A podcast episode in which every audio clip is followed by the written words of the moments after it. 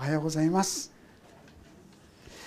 えー、イスラエルのこの頃のですね現状というんでしょうかね。どういう状況にあったかちょっとま思い出してみてほしいと思うんですけども。イスラエルは今アッシリアという国によって特にこの北イスラエルというところはもうすでに滅ぼされてしまった。722年。そしてその後にこのアッシリアがですねユダという国もですね今やもう滅ぼさんとしている。そういう状況の中にあるんですね。もう他のユダの国々は全部すでに支配されてしまう。残っているのはエルサレムの町だけ。そんな状況の中。彼らが考えることは何かって言いますとああ神様はもう俺たちのことを捨ててしまったんだ。もう見捨てられてしまっているんだ。そんなことを思っていたようですね。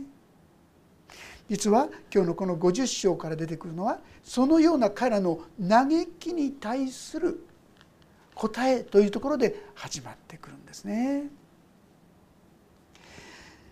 50章の一節から読ませていただきますが「主はこう言われる」「私があなた方の母を追い出したというのか」「離縁状はどこにあるのか」あなた方が私を売ったというのか？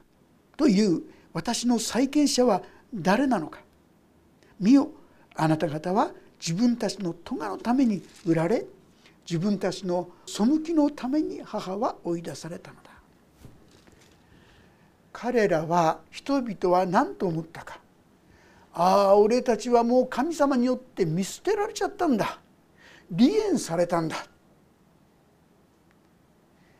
こう言ったんですね。でそれに対して神様はそうではない。どこに離縁した証拠があるとこう言うわけですよね。イスラエルを断ち切ってしまったそういう証拠がどこにあるとこう問うわけであります。あるいは奴隷にしたというけど奴隷にしたってことはそれを買い取った人がいるんだろうそれは誰だってこう言ってるわけです。そんなことはないだろう前回49章の中でですね私はあなたを手のひらに刻んだって覚えてますか？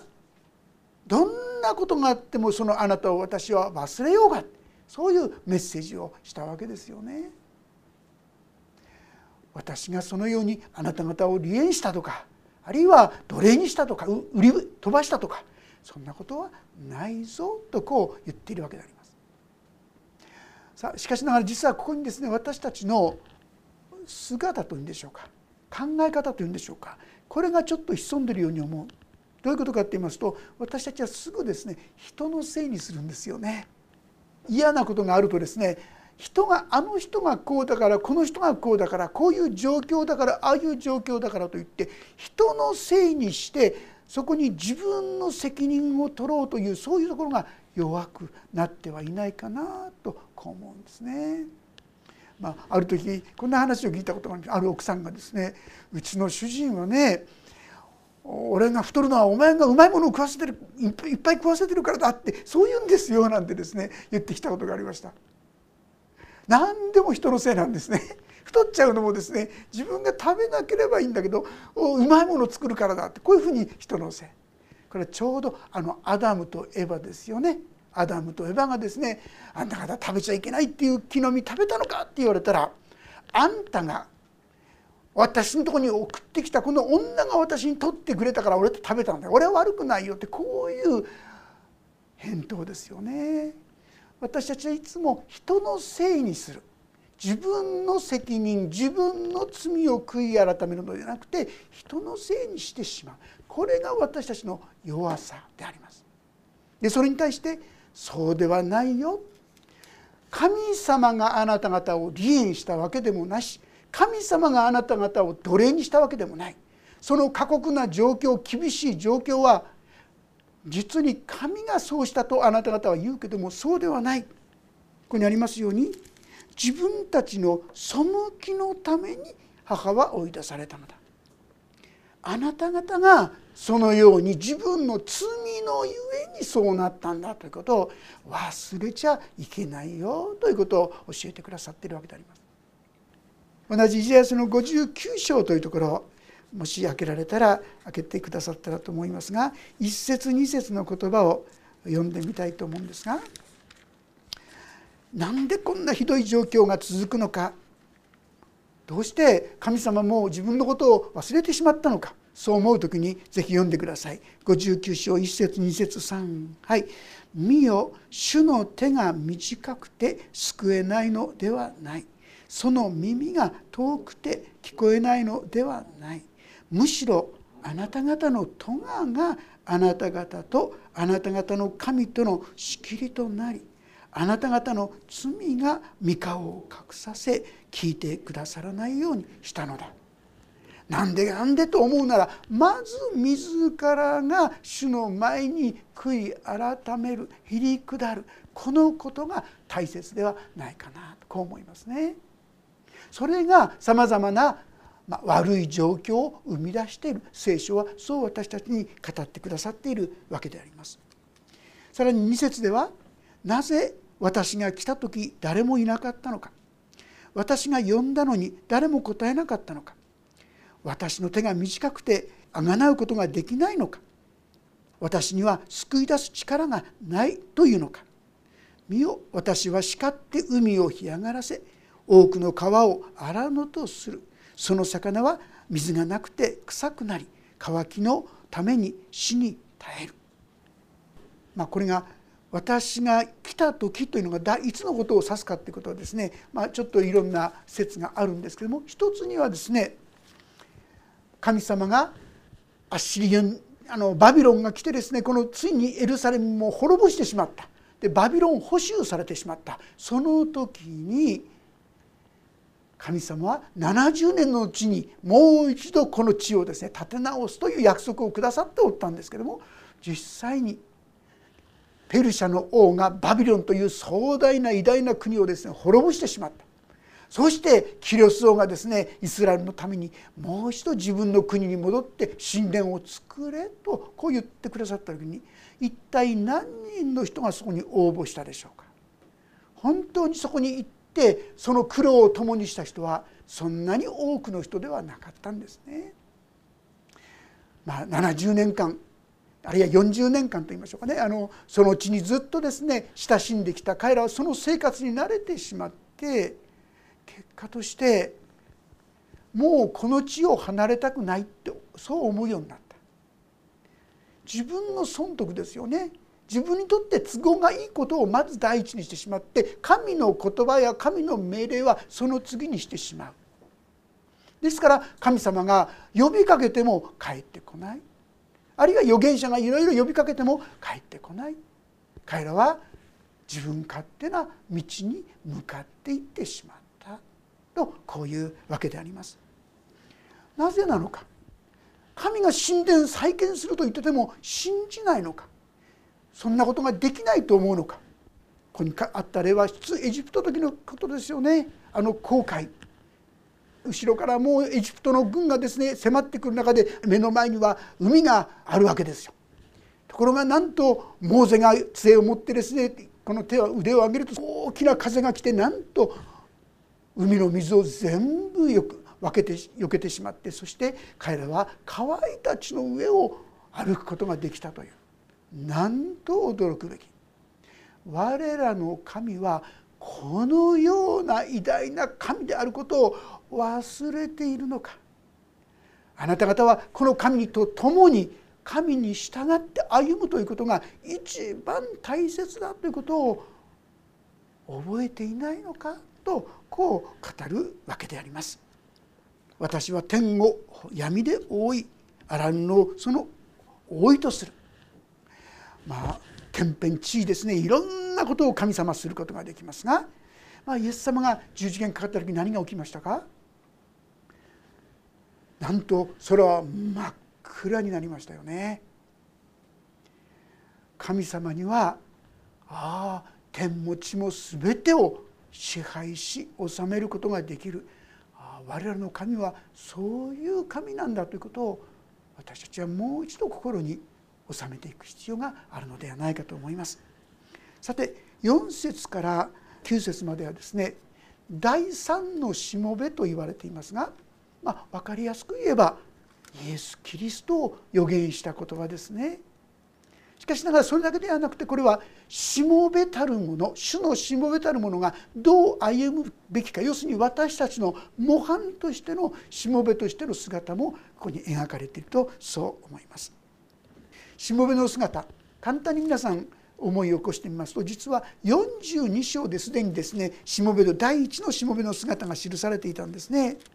そこだけちょっとだけ読んでみますと42章の3節4節を言いますと彼はですね傷んだ足を折ることもなくくすぶる刀身を消すこともなく真実をもって裁きを執り行う。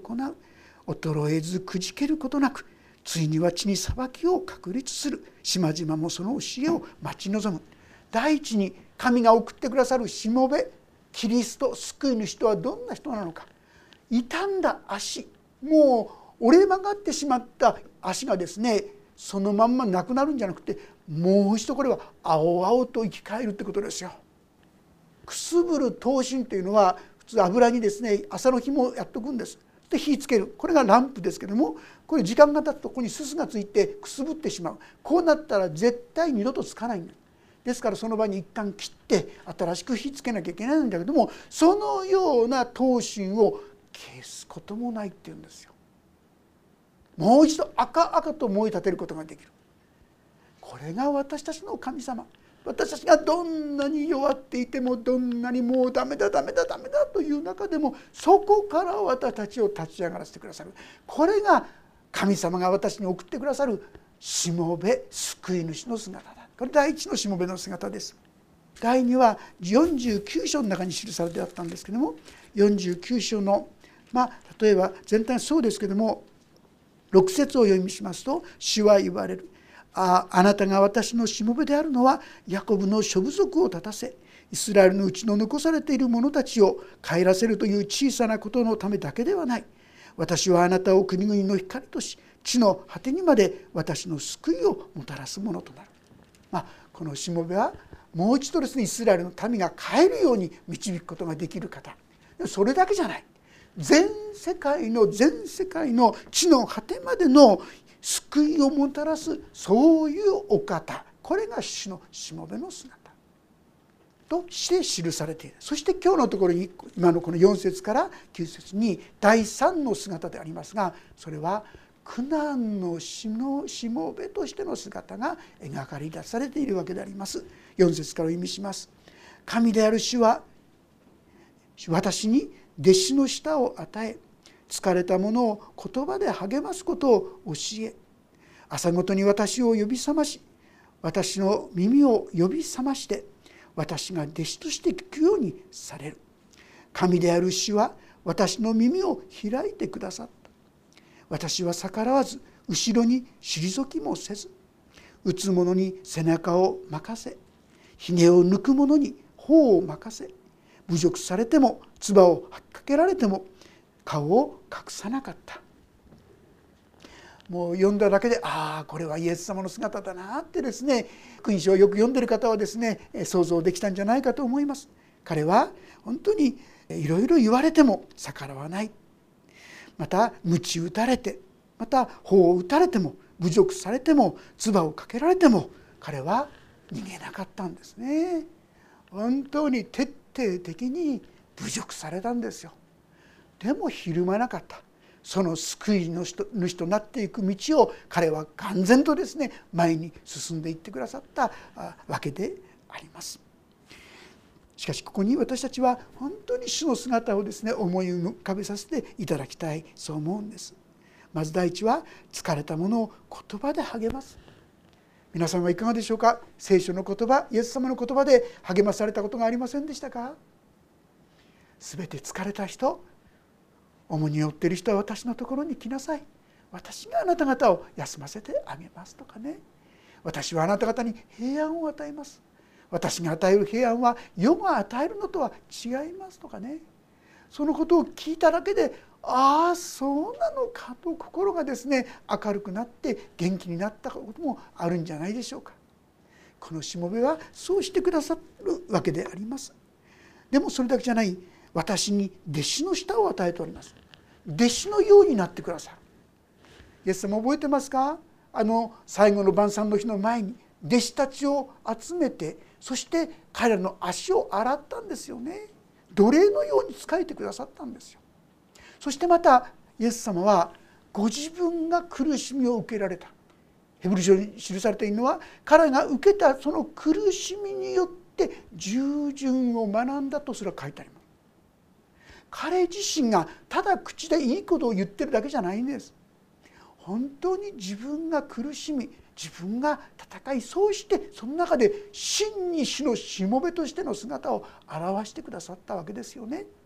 私もとするといいことだけは言うけども本当にその重荷を担おうとしてるかって言いますとそうじゃないきれいいいとこ取りのなってしまうところもあるかなと思いますね。本当に私たちは主のしもべとなっていくこの姿が必要ではないかと思います。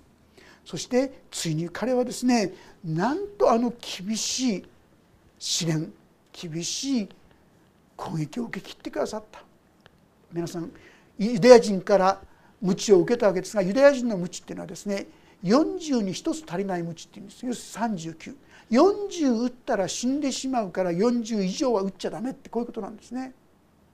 そのような鞭を打たれます。でもこういうのはどっちかっていうと何でしょうか肌にですね水ぶくれっていうかそういうものができるっていうところでしょう。でもその後彼らはローマに引き出されローマ兵に引き出されます。ローマの鞭というのは今度その鞭の先にですね骨とか貝殻とかいろんなものくっつけてそしてこの体に打ちつけますと今度それが体に入り込んでそれをグーッて引かれることによってまさに肉が裂かれていく本当にむごたらしい本当に苦しい辛いこういう道を彼は通ってくださったわけであります。でも彼はその背中を任せるっていうんですね。されるままにするっていうんですよ。どうして？私たちの身代わりとなるためであったわけです。ひげを抜く者に頬を向かせイエス様頬を打たれたらもう片方も任せますよね。でもここにひげを抜くものってあるんですから新約聖書にはそんなこと書いてないんですけどもきっとあのひげ抜かれたんだと思いますよ。ひげ抜かれたら辛いですね。痛いですよ。これをビシャッてこうやられたらね。一本じゃないでしょうね。ぐしゃってこのね。そういうことを全部そのまま受け切ってくださった。侮辱されても唾をかけられても覚えていらっしゃいますね。イエス様は唾をかけられたんですよ。彼は顔を隠さなかった。それを本当に真正面から受け切ってくださったわけであります。どうしてでしょう皆さん。どうしてこんなことができたんでしょうか。7節8節9節にそこに秘訣が記されているんですが「しかし神である主は私を助けてくださる」「それゆえ私は侮辱されることがない」「それゆえ私は顔を火打ちしのようにして自分が恥を見ないことを知っている。私を義とする方が近くにいてくださる。誰が私と争うのか。さあ共に立とう。誰が私を裁く者となるのか。私のところに出てくるがよい。見よ神である主が私を助けてくださる。誰が私を不義に定めようとするのか。見よ彼らは皆衣のように滅びシミが彼らを食い尽くす。なぜイエス様がこれを受けられたのか。それはヘブル書の12章の中でですね彼は自分の前に置かれた喜びのゆえにという言葉で語っていますね。聞いてくだされば結構ですがヘブル書の12章の2節3節信仰の創始者であり完成者であるイエスから目を離さないでいなさい。この方はご自分の前に置かれた喜びのために恥ずかしめをものともせずに十字架を忍び神の御座の右に着座されたのです。あなた方は罪人たちのご自分に対するこのような反抗を耐え忍ばれた方のことを考えなさい。あなた方の心が元気を失い疲れ果ててしまわないようにするためです。イエス様はその置かれた喜びのゆえにと書いてありますよ。一体何が喜びだったんでしょうか。それはここにも記されている通り神である主が私を助けてくださる。今はひどい侮辱を受けています。今はひどいことをされています。でもやがての時にこれは大きな祝福となるとイエス様知っていたからですよね。それゆえ私は顔を火打ち石のようにしてもう路面のようにしてるんでしょうかね。何が来ようとそんなものでくじけないめげない。なお主の道を十字架の道を歩んでいくんですね。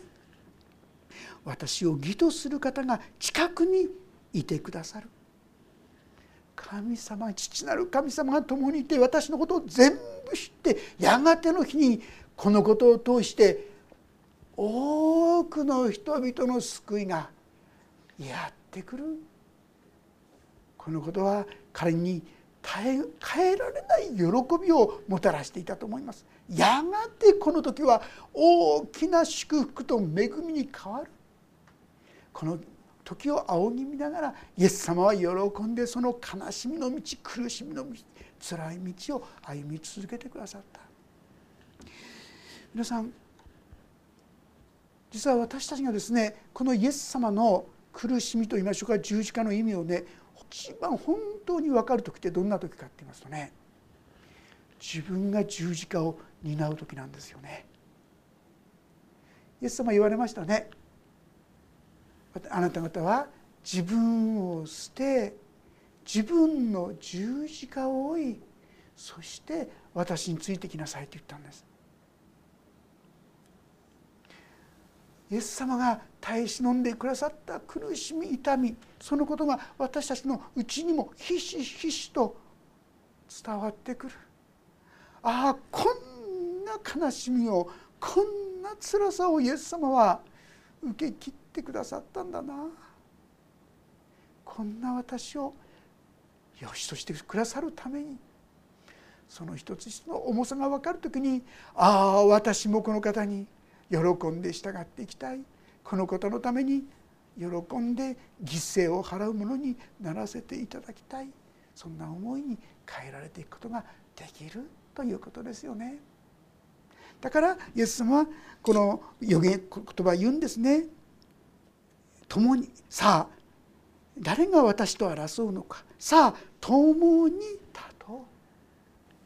イエス様に逆らうのではなく向かうのじゃなくてああイエス様あなたと共に歩ませてください。あなたの道を歩ませてください。もし皆さんがそのようにこの十字架の道を選び取る時に皆さんのうちには不思議なイエス様の十字架の愛がもっともっと多く多く注がれていく。そう思うんですね。ローマ人への手紙の8章の言葉ちょっと読ませていただきます。ローマ人への手紙の8章もし開けられる方はご一緒に開けてみたいと思いますが8章の34節から39節開けられたらご一緒に読んでみたいんですが311ページです。311ページ。ローマ人への手紙の8章の34節から。少し長いですがご一緒に読んでみましょう。3はい。誰が私たちを罪ありとするのですか？死んでくださった方。いやよみがえられた方である。キリストイエスが神の右の座につきしかも私のために取りなしていてくださるのです。誰が私たちをキリストの愛から引き離すのですか？苦難ですか？苦悩ですか？迫害ですか？飢えですか？裸ですか？危険ですか？剣ですか？こう書かれています。あなたのために私たちは休みなく殺されほくられる羊とみなされています。しかしこれら全てにおいて私たちを愛してくださった方によって私たちは圧倒的な勝利者です。私はこう確信しています。死も命も見つかいたちも支配者たちも今あるものも後に来るものも力あるものも高いところにあるものも深いところにあるものもその他のどんな被造物も私たちの主キリストイエスにある神の愛から私たちを引き離すことはできません。私たちがこのようなところの一端を味わうこと。それは私たちがもっと深くもっと豊かにこのイエス様を知っていく。いやその愛に目が覚めていく。そういう時ではないかと思います。だからこそさあ共に立とうとそう言ってくださっているわけであります。さて11節以降読みますがあなた方のうちで主を恐れ主のしもべの声に聞き従うのは誰か。闇の道を歩くのに光を持たない人は主の皆に信頼し自分の神により頼め。あなた方のうちで主を恐れ主のしもべの声に聞き従うのは誰か、まあ、これはあなた方はこの神に従いましょうよね。従いますよね、まあ、そんな期待と喜びの中で語られた言葉でありましょう。そして次の言葉。闇の中を歩くのに光を持たない人は主の皆に信頼し自分の神により頼めって。え？光持たないの？光持ってんじゃないの？ってこう思うかもしれませんがここで言わんとするのはですね自分で何かを光を作っちゃうってこういうことです。自分にが光がないということを認めてこの神様からの光をいただくものはヨハネの8章の12節というところにこんな言葉があるんですね。ヨハネの8章の12節。聞いてくだされば結構ですがイエスは再び人々に語られた「私は世の光です」「私に従う者は決して闇の中を歩むことがなく命の光を持ちます」自分には光がない。自分はどうやって歩んでいっていいかわからない。自分にはそんな知恵もない力もない。このことを素直に認める者はこの神の光を受け取るわけですよね。その人はもはや闇の中を歩むことがないとこう言ってるこの道を歩みましょうよね。自分で良いと思う道を進むんじゃないよ。神の道に従うことですよ。とこう言うんです。その反対が11節。見よあなた方は皆火を灯し燃えさしを身に帯びている。分かりますか？この人たちは自分で火を灯しているって言うんです。私は道を知っている。私は分かっている。どっちかというとそういうことですね。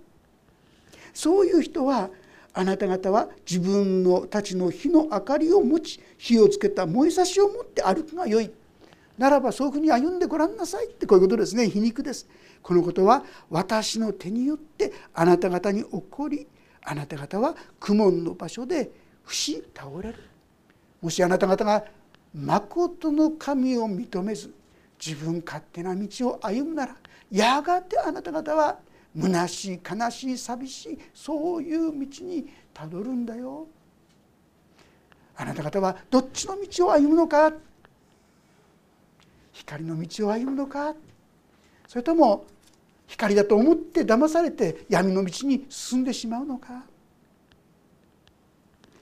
私たちはいつもある意味で選択が迫られているかな。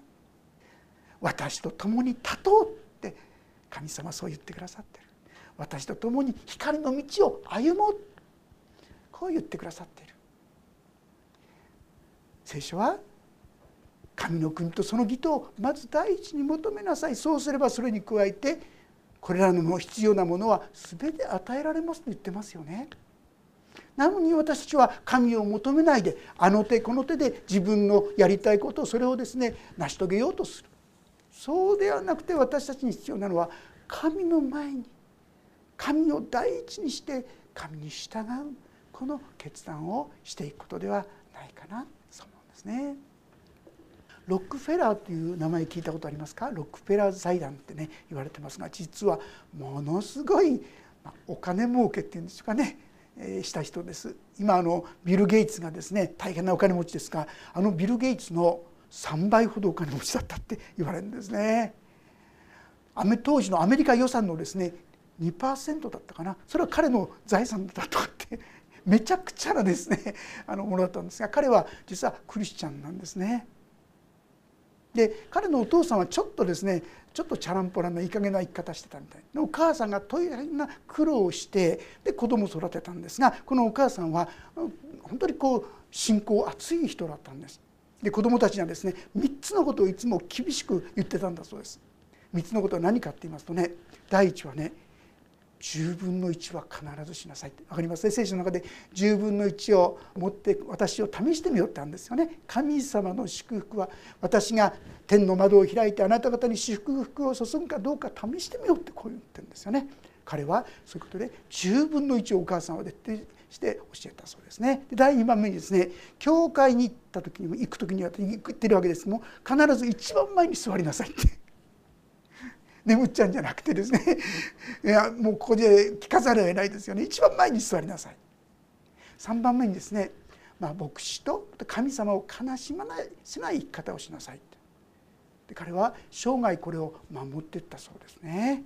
そうした時に何と今言ったように、まあ、世界で最も止める人となってさっき言った10分の1のことについてはね彼いろんな仕事をしてましたからわざわざ10分の1部っていうんでしょうかね 自分のどこに何があるか分からないそういう人たち40人ぐらいをですね雇ってたそうですよ。正確に10分の1以上ですね捧げるためにそこまでこうやってたんだってこう言うんですが、まあ、結果として彼は豊かに豊かに富むものがなっていった。でもから58歳でもう引退してしまってそして今度はですねそのものを持ってあちこちにこう事前事業っていうんでしょうそれを非常にこうしてったんだそうですね。あの私たちの知ってるのは野口英世さんって言いますよねあの人も研究を受けたのこの財団からもらってあの研究を成し遂げることができたんですよね。まあそのように用いる、まあ、神のしもべとしての姿私たちはそんなねんなこと言ったってとか御言葉はそう言ってるけどねって正直言ってそういうことが多いと思うんですよね。イスラエルの民もそうでした。でもそういう中で聖書は私に従いなさい。一緒に立とうとこう言ってくださってるんですね。私にあなた方をあがなうことができないと思うのか。私はあの後悔をですね本当にこう枯らしたくした私だよ。4節からの短いところでですね4節から「神である主は」とこう書いてあります。5節でも神である主はとこうあります。そして7節でも神である主はとあります。そして9節でも神である主がこう書いてありますよね。これは何を言いたいのか。ここで言いたかったことは神である主はできるんだよ。こんなことをされるんだよ。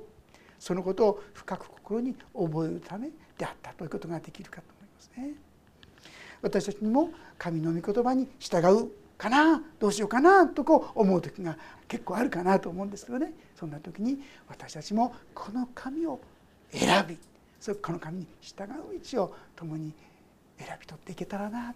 そしてもっともっとイエス様の愛も十字架もそして祝福もですね豊かに豊かに共にいただいていくものになりたいと思います。お祈りをいたします。天の神様私たちは多くのことを聞いています。でもなかなかそれに従うことができません。でもだっていろんな言い訳を作っては神様あなたの御言葉を否定してしまいます。まずしを私たちのうちにある人のせいにする。これをどうぞ清めてください。まず自分の中の問題を自分の問題として認める。謙遜さを与えてくださるように。そして神様に素直に神を憐れんでくださいと祈る我らとさせてくださるようにお願いをいたします。そして神の御言葉を大切にして神に従え。それが永遠の祝福の道だよと語ってくださっていることありがとうございます。どうか私たちが惑わされてこの世の道ではなくてその道を進んでしまうのではなくて本当に神に従う道を選び取らせてくださるようにお願いします。あなたは私たちを祝福しようと恵もうと待っておられると記されています。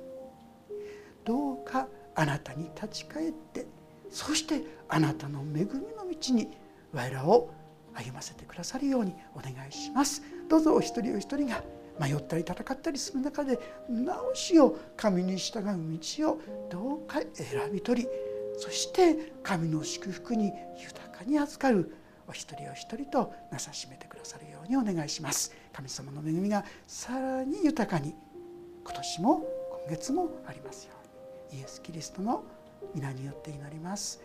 アーメン。もうしばらくそれぞれに応答の祈りをお捧げください。